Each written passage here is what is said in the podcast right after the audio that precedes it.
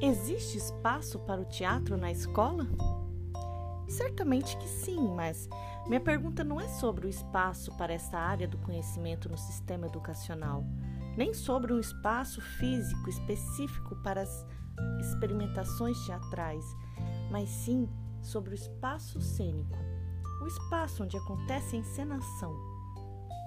Onde realizar encenações nas escolas, sendo que comumente não existe palcos nesses ambientes, ou até mesmo uma estrutura arquitetônica tradicionalmente voltada para as necessidades técnicas da prática teatral. Todo espaço é um espaço cênico em potencial ou sempre haverá necessidade de um espaço próprio, com todo o aparato técnico e mágico do teatro?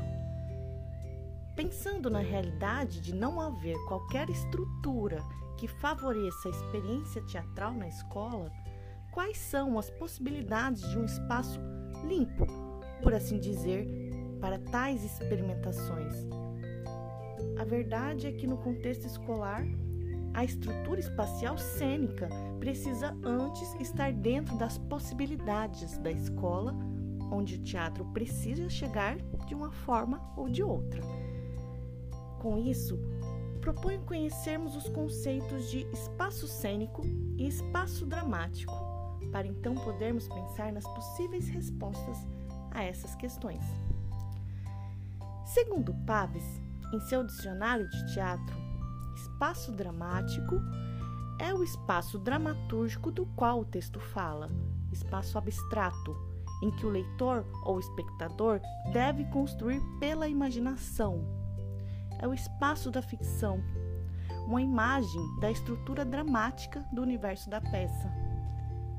Já o espaço cênico é o espaço real do palco onde evoluem os atores quer eles se restringam ao espaço propriamente dito da área cênica, quer evoluam no meio do público. É o espaço concretamente perceptível pelo público na cena ou nas cenas. O que nos interessa agora é pensar nas possibilidades do espaço cênico no contexto e realidade escolar. Bom, mas falaremos mais sobre isso no próximo episódio.